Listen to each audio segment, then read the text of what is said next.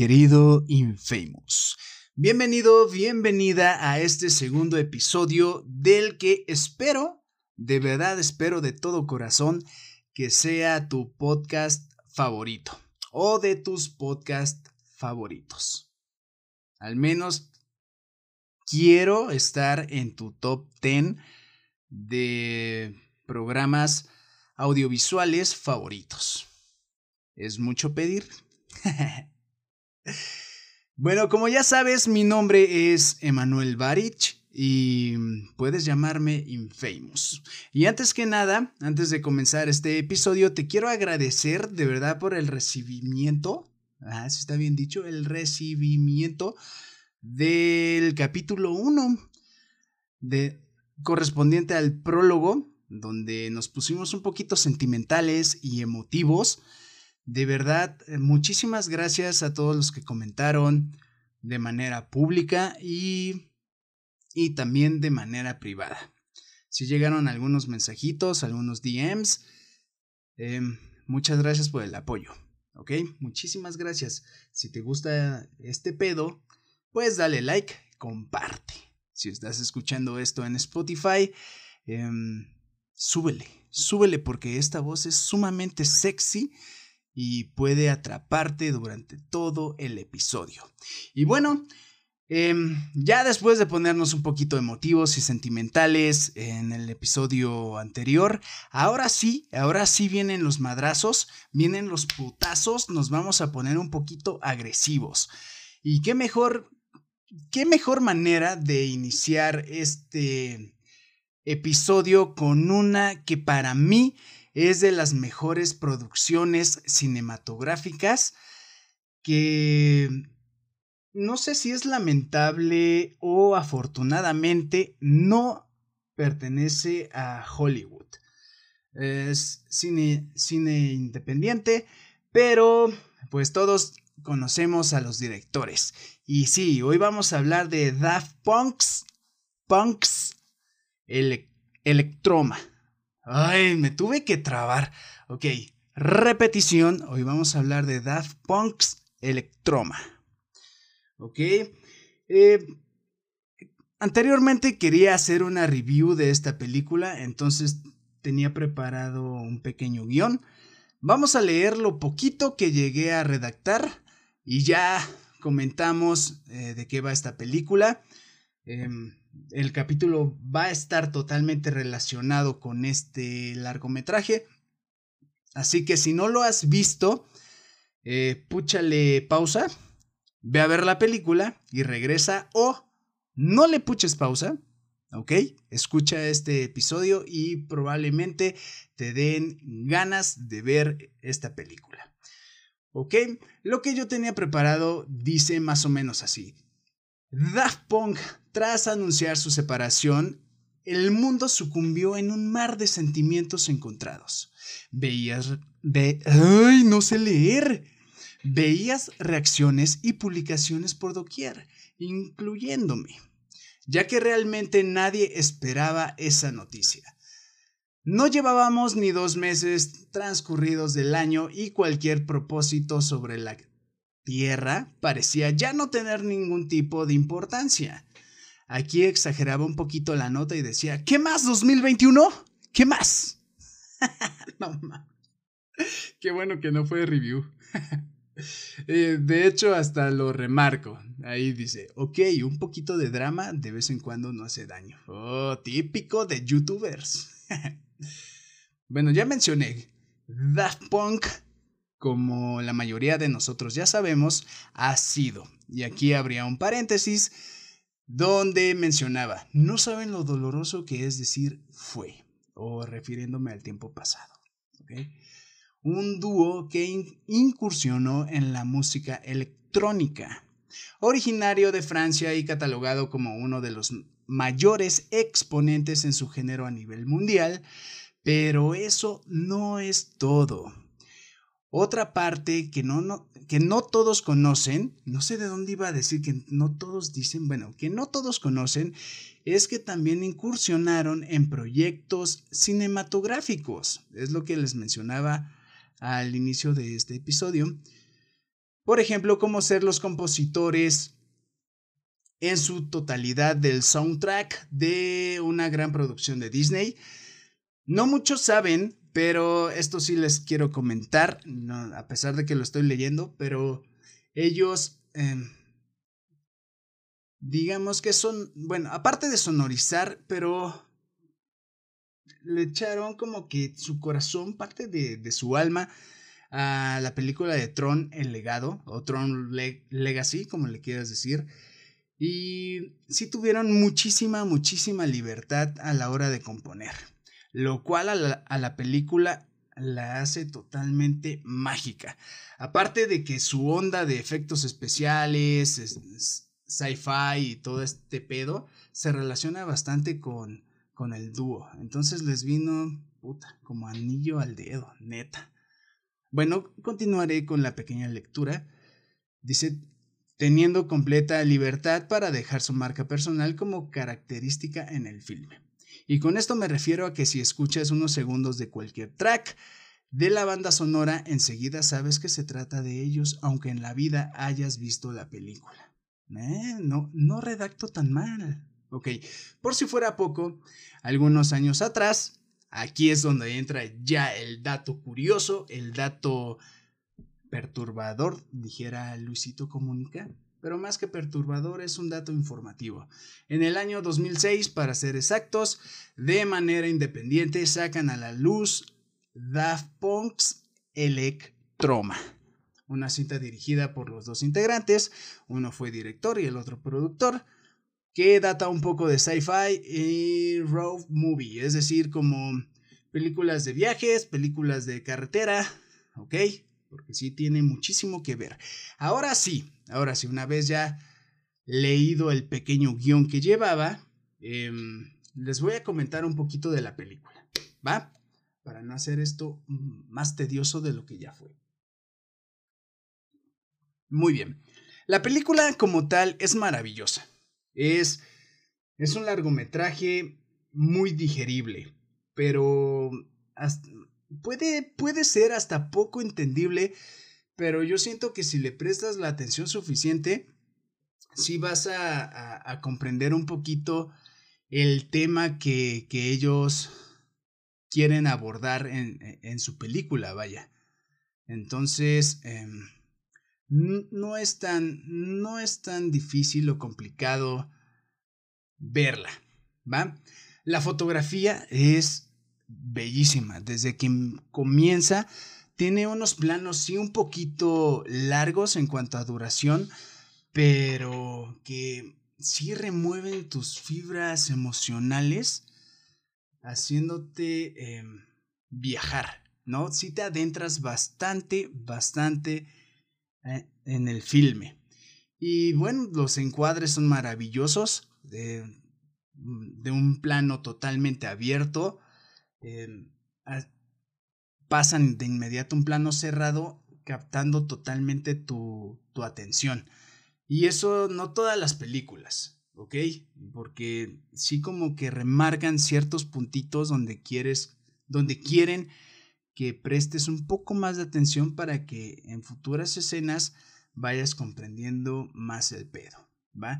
En cuanto a paisajes, mm, la verdad parece el desierto de Arizona, o sea, todos conocemos el desierto por fotos, Google Maps y todo este pedo. Bueno, a menos que lo hayas visitado, de verdad, te felicito. Pero sí parece eh, haber sido filmada como en parte del desierto, en algunas montañas un poquito rocosas, lo cual le da un trip súper chévere, un trip así medio rudo, ¿sabes? ¿Ok? Y, eso desde que comienza. Se muestran a los dos integrantes. Eh, bueno, primero te muestran un automóvil, un clásico, que está bellísimo, en cuya, cuya placa pues lleva una leyenda alusiva, alusiva al dúo francés. Entonces, desde ahí ya empieza a atraparte. he dicho mucho esto, pero sí, la verdad es que la película te atrapa bastante. Bueno, posteriormente van dando a los integrantes que caminan hacia el automóvil, entran en el automóvil y ahí emprenden el viaje. Un viaje donde te muestran o, demuestran, mejor dicho, que es la vida. Un viaje un poquito largo, eh, hasta cierto punto cansado, pero con, con mucha diversidad de paisajes, lo cual prácticamente pues es lo que quieren reflejar. La vida misma, ¿sí? Con altibajos, a veces con imágenes un poquito favorables, bellas, otras no tanto, un poquito grises. Y así sucesivamente. Eso, eso de entrada está súper bien. ¿Por qué? Porque nuestro mundo, nuestro mundo, nuestra, nuestra sociedad, nuestro ambiente, por así decirlo, es, es bello. Simplemente que a veces por una que otra persona o alguna situación lo, lo vuelve un poquito complejo. Eh, se vuelve complicado subsistir en, en, el mundo que te rodea. Eh, a eso adjúntale problemas, adjúntale em, obstáculos que de repente tienes que, sobrepasar para lograr tus objetivos, es precisamente lo que desde un principio te va, te va encaminando la, la película. Muy bien, posteriormente llegan a, a una comunidad, a un lugar donde todos utilizan esos cascos tan característicos de Daft Punk, ¿no? Uno con totalmente un, una visera y el otro que pareciera que lo tiene nada más en los ojos, ¿no? El casquito dorado y el casquito plateado. ¿Por qué? Porque realmente todos eh, utilizamos máscaras en, nuestros diferentes círculos sociales. Eh, a, veces, a veces por necesidad, y esto se va a escuchar a, a lo mejor un poquito fuerte, o simplemente para encajar tenemos que utilizar una máscara o aparentar algo que, que no del todo somos. ¿Ok? No, no del todo, porque a lo mejor a veces tienes que actuar de alguna manera para para conseguir el trabajo de tus sueños o simplemente para poder em, tener esa amistad con esa persona que, que pensaste que nunca te iba a hablar. No sé, llámese escuela, salón de clases, si es que eres estudiante. Y es precisamente eso, ¿no? A, la, a los ojos de, de la sociedad, supuestamente todos somos iguales. Pero si llegamos a utilizar algún casco, alguna máscara, que refleja alguna contrariedad.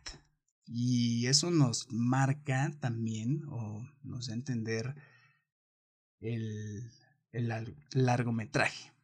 Bien, ok. Este, este punto se ve reflejado también en otra escena que posteriormente ya comentaré. Aunado a esto, también nos marcan o nos mencionan un mundo lleno de estética, un mundo perfecto, un mundo donde la superficialidad está a tope. ¿Ok?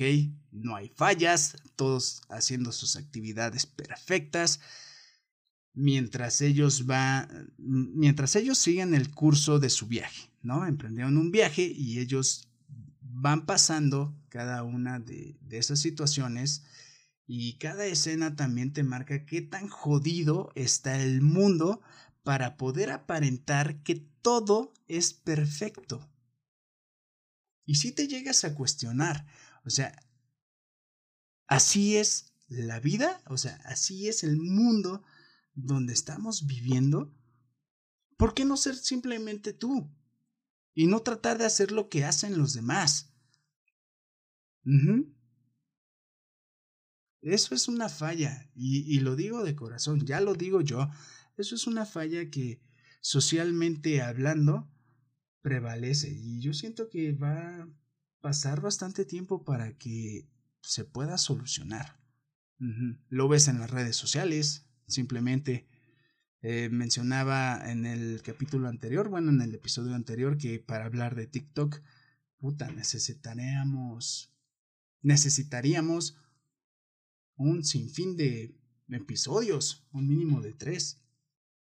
Pero, pero sí es lo que ves. Por ejemplo, tú ves a tu TikToker favorito, o sea, no mames, siempre está en una mansión donde hay piscinas, alberca, obvio. Em, está con, con, las mejores amistades, siempre vistiéndose de la mejor manera, luciendo core power y todo lo demás. No te muestra real, realmente lo que es. Y eso es cuestionable y también es de aplaudir, porque bien o mal, pues han desarrollado cierta imagen como para aparentarla, lo cual está chido porque es su trabajo, ¿no? El ser imagen en una red, social, pues es un trabajo que debes mantener al margen. Pero también la cagan, porque ¿qué mensaje están dando? O sea, se supone, ahora con lo de la onda pandémica y todo este pedo del COVID, eh, en pedas, embriagándose, echando desmadre, cuando... ¿Por qué no hacer un TikTok que en 15 segundos les recuerdes la importancia de usar cubrebocas, de no salir de casa, de cuidarse, de sanitizarse. ¿Ok? No les cuesta nada. Sin embargo, siempre salen bailando. Em, obviamente tienen que enseñar la marca, la, la cual les, les, está patrocinando, porque pues obviamente de ahí ganan. Pero sí son cosillas superficiales. Bien, todo esto refleja la película, ese mundo perfecto al cual todos queremos pertenecer. Y te pongo este ejemplo porque es el ejemplo más, más viable, eh, que está más al, al, alcance de todos de manera visual. ¿okay? No es tangible para todos, pero de manera visual, yo digo que la mayoría de nosotros tenemos TikTok y es lo que vemos. ¿Ok? Y bueno, eh, precisamente ahí se basa el mundo estético, el mundo perfecto. Ellos hacen una breve pausa en su trip, en su viaje, y entran a un cuarto que de hecho lo pueden ver los que están en YouTube. En, esa es la, la portada de la película. Y eso que se ve de fondo, de fondo blanco, es la entrada a, digamos, con los, con algunos especialistas, los que los modifican. En, en el, transportándolo a la realidad, se podría decir que son todos los que se dedican a, a, a, cambiar los cuerpos, o sea, desde cirujanos plásticos hasta los que modifican los cuerpos, uh, entrenadores, asesores, yo qué sé, ¿no? Todo, toda esa rama, ¿ok? Entonces, una vez que entran a ese, cuarto, que es en su totalidad blanco, porque supuestamente el color blanco, si hay algún psicólogo escuchando esto, pero data de tranquilidad, lo que es, eh, digamos, lo que nos da un poquito de armonía, de paz a nuestro ser. Y supuestamente eh, al, al proceso que se someten es lo que a ellos les va a quitar toda esa carga psicoemocional y social que vienen arrastrando. ¿Y por qué digo esto? Bueno, prácticamente se someten a una cirugía plástica. ¿Ok? Este episodio sí tiene bastante spoiler, así que eh, es recomendable que veas la película. Lo mencioné al principio. Entonces, entran a, a esa habitación ¿Por qué? Porque encima de esos cascos, que se supone que esa es su, su máscara, quieren modificarla y parecer, digamos, extraños, ¿no? En este caso, la modificación que, que se hacen es tener un rostro lo más parecido posible al rostro humano. ¿Ok? Esto para recordar que el valor humano debe prevalecer. Dan, dan de manera abrupta, es, eh, de hecho es un poco tosco, un poquito duro ver esas escenas, cómo los van transformando, ¿no? Ven, ves una mezcla extraña ahí de látex con no sé qué cosa que va que van poniéndoles encima de sus cascos. Entonces, ya una vez que terminan, digamos, su cirugía con los especialistas, salen de esa habitación totalmente blanca y comienzan otro viaje, otro trip, ahora a pie, precisamente eh, sobre las calles de, de este mundo perfecto, de este mundo que ya está preestablecido, ¿no? Y para todos es como que sorprendente. Realmente se sacan de pedo. Todos empiezan a ver, los voltean a ver extraño. ¿Por qué? Porque ese lado humano, ese, ese sentimiento, esa emoción mm, de, del mundo como debe de ser, pues realmente es una rareza lo cual no está tan alejado de la realidad, ¿no? Lo que mencionaba hace un momento. Pero tanto es, eh, digamos, el asombro que, que con, con tanta mirada, aparte con, con el sol y todo eso, se empieza a derretir. Y, y ahí el mensaje es, bueno, al menos yo eso es lo que entendí y yo siento que es muy claro, que, que ellos al querer dar ese paso de, de ser ellos mismos, las mismas personas con, con ese acecho, esas miradas, no los dejaron ser. Y dices, güey, es precisamente lo que a veces sucede. Tú tienes una idea, tú tienes algo que, que quieres dar a conocer y no falta alguien que quiera echarte para abajo todo. Eh, alguna vez me mencionaron esta frase, la cual se me grabó bastante, y dicen, y, y aunque suena un poquito fuerte, la voy a decir, ¿ok?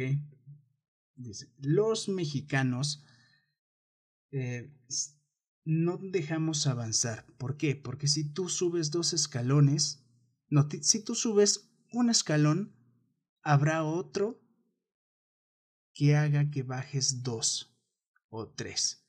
Es por eso que también dicen que el peor enemigo de un mexicano siempre será otro mexicano. Pues es que sabemos cómo chingarnos, ¿no? Obviamente. O sea, eso lo traemos de naturaleza. O sea, es nato. Lo cual está muy cabrón, porque...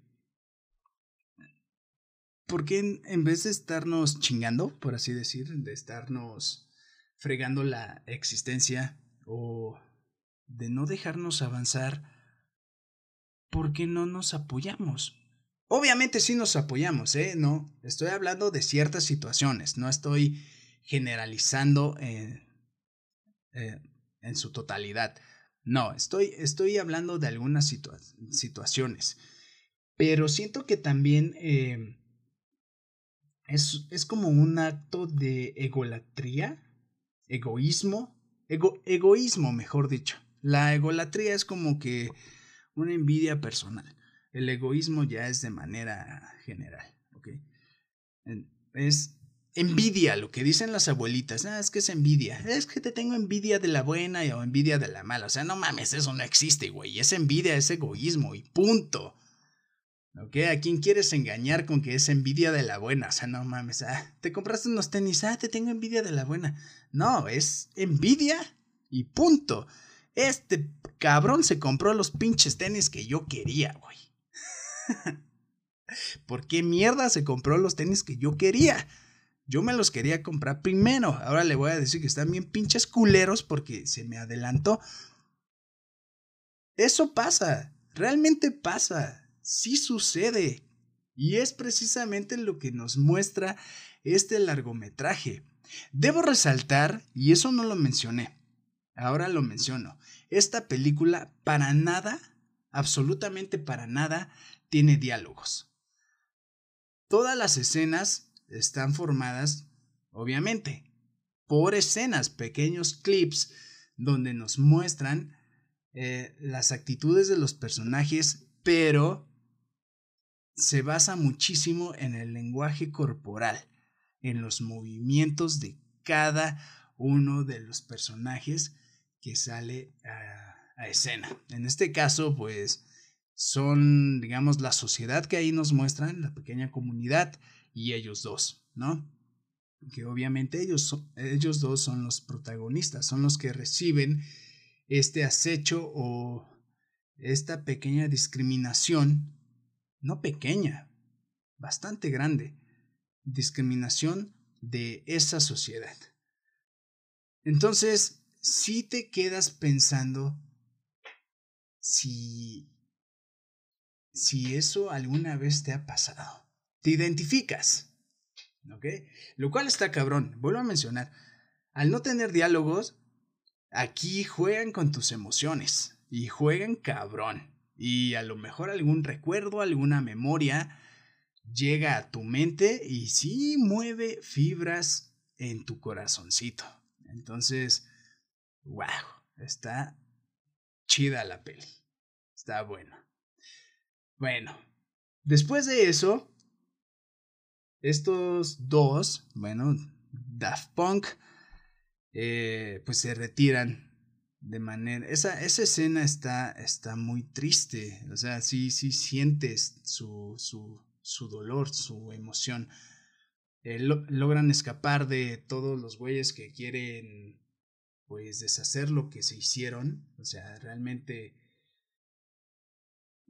ah, ellos simplemente querían ser o querían volver a ser humanos y pues los demás güeyes no los dejaron. Entonces los empiezan a perseguir y sí logran escapar.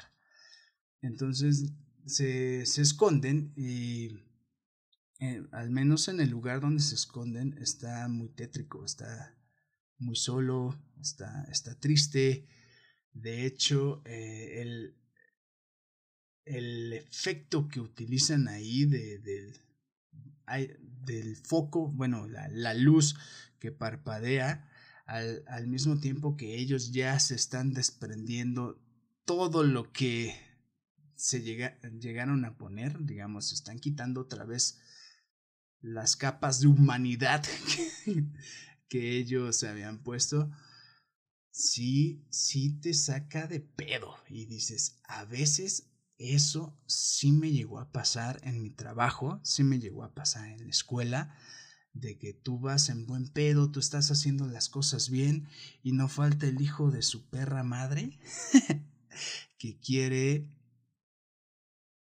quiere frenarte o que asegura que tú hiciste algo mal cuando de verdad tú sabes que lo hiciste bien, pero es tanta a lo mejor su seguridad o su coraje al momento de decir las cosas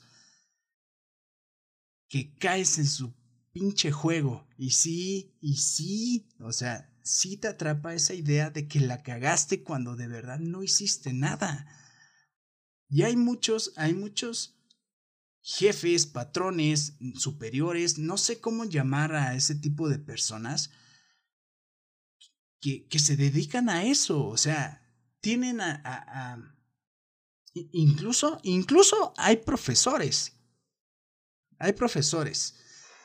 Tengo algunas experiencias los cual, a, los cuales pues no voy a quemar. Ok, no, no, se trata de eso.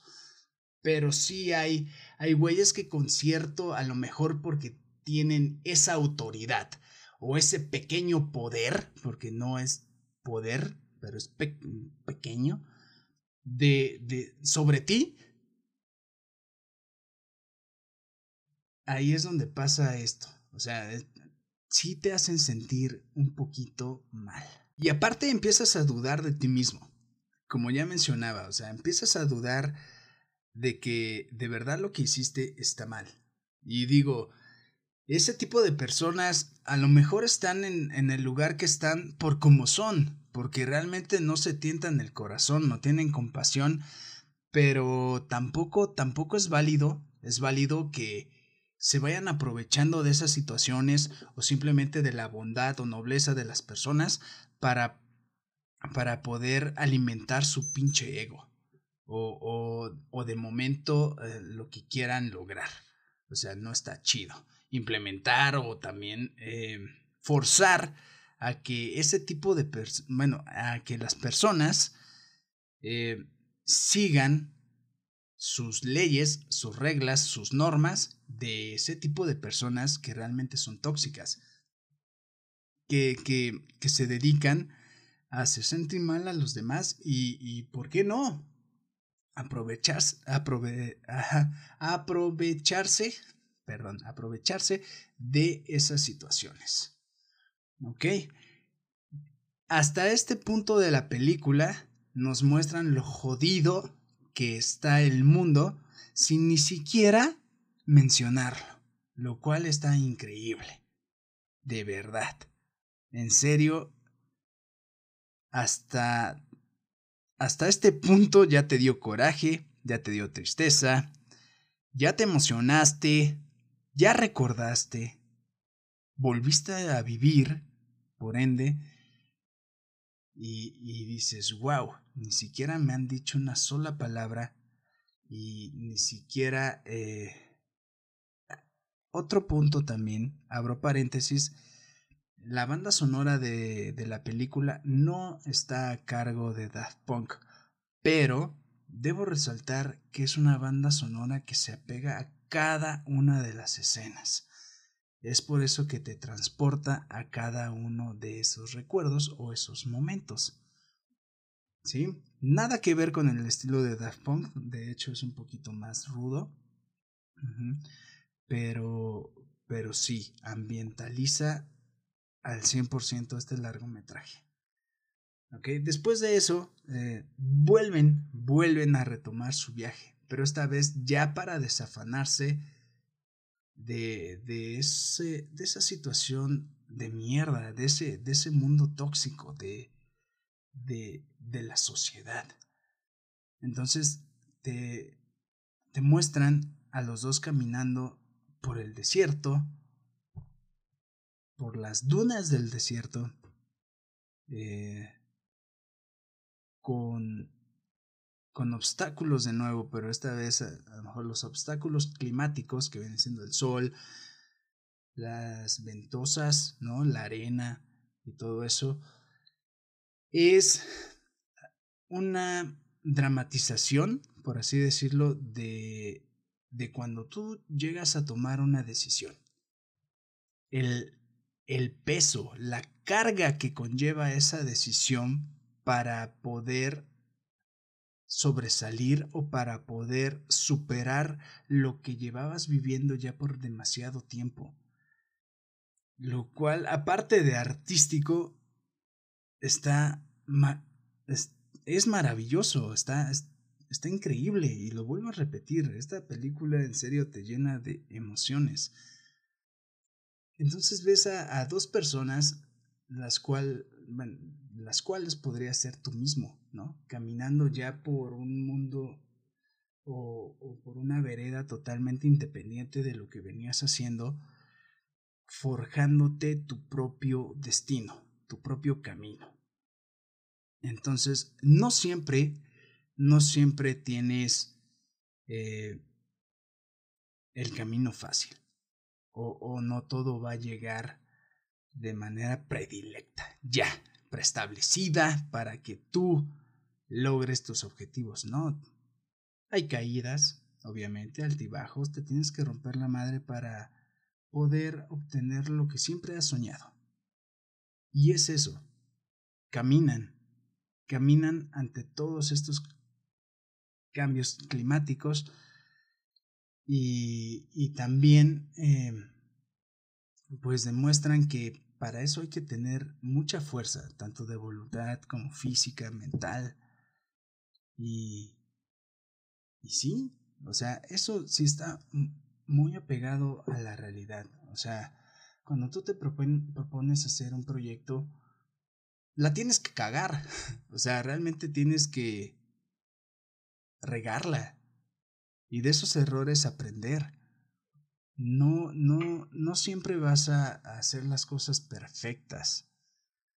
No siempre te van a salir a la primera. ¿Ok? Es un viaje eh, que sí tiene retorno, pero prefieres no regresar a lo que venías haciendo, y, lo cual lo, lo llega a tornar un poquito complicado, por así decirlo, ¿sí? pero siempre, eh, siempre con, con la vista para el frente, dijeran en el norte, siempre pa'lante. Entonces, eso, eso, eso sí te emociona.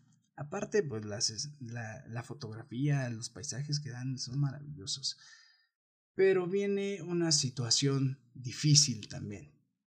No siempre cuando tomas una decisión, eh, el objetivo o, o bien el camino va a ser sencillo, ¿no? Ya lo dije, pero lo repito porque hay muchos que eh, en ese trayecto desertan y, caen y ya no se pueden levantar. Eso es lo que pasa. Eh, los que llegaron a ver el video de despedida de Daft Punk, el video titulado Epílogo, pudieron notar una escena donde, donde se despiden, ¿no? Donde uno de ellos eh, programa una bomba a su espalda y detona y el otro Dan que se va caminando, ¿ok? Esa escena proviene de la película Electroma y es, es la escena siguiente a este viaje que les comento. Entonces, la rendición muchas veces para las personas es lo más viable. El decir adiós y, y quedarse ahí, decir yo ya no puedo más, para muchos resulta ser la salida fácil. Y es lo que nos muestran ahí. Hasta mi tono de voz se moduló, ¿eh? Pero sí, es lo que en el largometraje podemos observar. Aunado a eso, eh, podría ser el poder soltar también, ¿no? El, ok, si no puedo con lo que yo me propuse, lo dejo fluir. Pero yo soy de la idea de siempre luchar por lo que quieres, lo que te hace sentir bien, lo que te hace sentir lleno. Sin embargo, ahí sí vemos un deceso. De manera robótica, como ellos, ¿no? Daft Punk, vaya, detona. Y adiós. Uno de ellos se despide, mientras el otro sigue en el camino. Pero mientras siguen el camino, hay cierto aturdimiento. ¿Por qué? Porque una de las personas amadas, una, una amistad, puede ser familia y todo, se quedó atrás. Entonces tienes que aprender a soltar también cuando, cuando te enfrentas a una toma de decisión que puede cambiarte la vida. Es precisamente eso. Esa escena es maravillosa. Espero estarme dando a entender, pero ¿a, a cuántos no les ha pasado que llegan a tomar una decisión, pero esa decisión conlleva a lo mejor transportarse a otro lugar, dejar a su familia, dejar a su círculo social, a sus amigos, incluso hay veces que se tiene que dejar una relación. ¿Cuántos de ustedes no se han visto inmiscuidos en ese tipo de situaciones. El, saber soltar. Madres con sus respectivos hijos, eh, padres. no sé si al menos que el padre sea ojete, ¿no? Pero pues es más, más común que el padre suelte más fácil a la familia. Pero son, son cosillas así que por conseguir una vida mejor, pues tienes que aprender a, a, dejar ir eso. Que sabes que va, va a estar ahí, pero no es lo mismo a estar cerca, ¿no? Tener una proximidad tan cercana a estar separados por millas, kilómetros, países, estados, ciudades. Es difícil, es difícil. Y precisamente, eh, ya para terminar, ya les narré un poquito la película, para terminar, eh, el personaje que queda después se enciende en llamas. Y, y ahí, eh, ahí va a depender de qué significado le quiera dar cada quien. Pero al menos ese fuego es aceptar todo lo que te aturde. Quemarlo, esfumarlo, te está perjudicando, obviamente. Pero es como que un renacimiento de un nuevo ser en tu interior. ¿Ok? Eso es lo que yo pude captar y, y haciendo una pequeña investigación eh, por, por, internet, pues es lo que nos da a entender. Es, es, es aceptar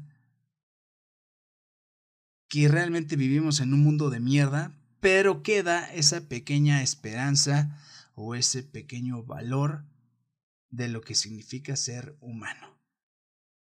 Entonces no está tan alejado de todo lo que vivimos. ¿ok?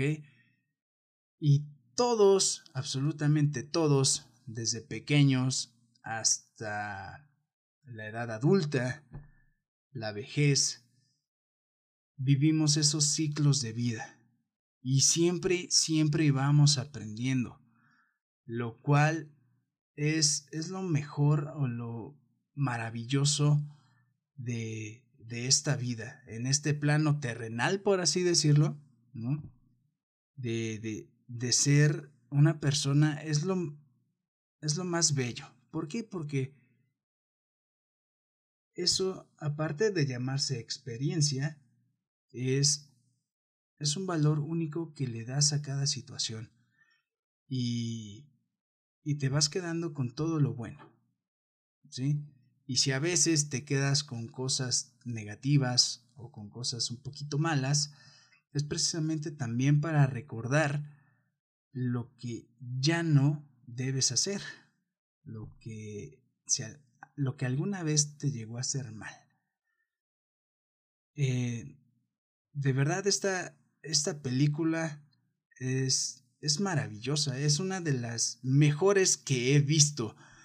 Lo que más me sorprende es que sí mueve bastantes, bastantes emociones te adentra cañón, de verdad, en cada una de las escenas y te recuerda que, que todo lo que te llegues a proponer lo puedes lograr.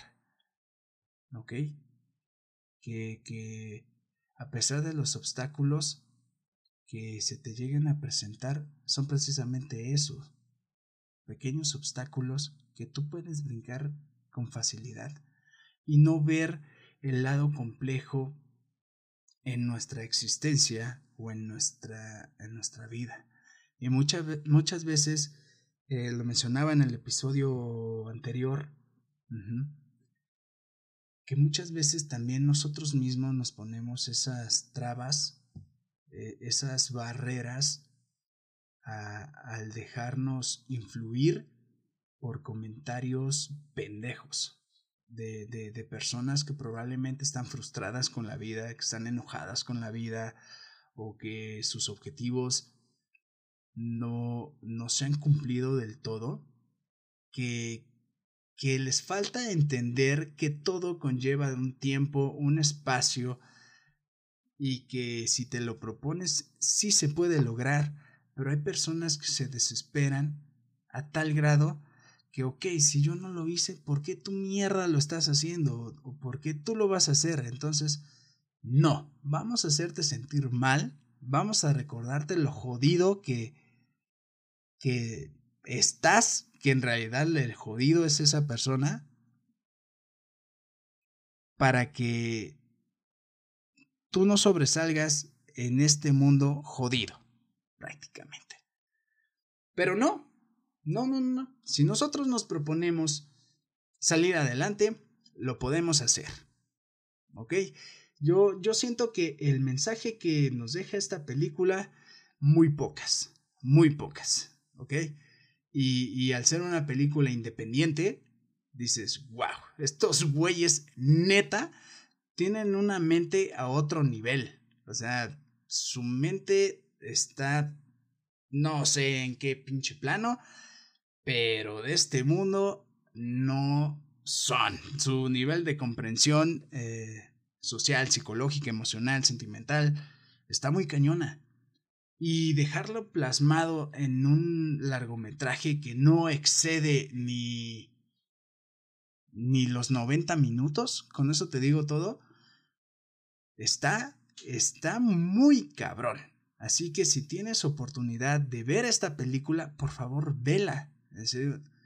No tengo que decirte que te la recomiendo. O sea, es una maravilla y tiene que estar en tus películas favoritas. No porque sea de Daft Punk, porque todos amamos a Daft Punk. ¿Ok? Pero sí es una joya del cine. Y esto, esto tiene que estar en el cine de culto. Porque sí, te enseña bastante, te enseña bastante, te muestra diferentes situaciones. A mí me hizo recordar muchísimas cosas que en, mi larga o corta vida he pasado. Tengo 28 años, pero pues sí he pasado algunas cosillas eh, en el ámbito laboral, escolar, eh, en el ámbito del amor, eh, familiar, muchas cosas que, que a lo mejor en su momento tenían una solución demasiado fácil, pero uno mismo se complica la existencia. la, la vida no es difícil hay una película que por cierto se llama La vida es bella. Y es así, la vida es bella. Entonces, disfrútala, cumple todas, todas tus metas. Eh, no dejes que un obstáculo que en su momento puede parecer muy grande, puede parecer inmenso, frene lo que tú quieras ser y hacer. ¿Ok? Este mensaje te, te lo comparto, esta moraleja te la, te la dedico porque de las películas también se aprende y se aprende muchísimo.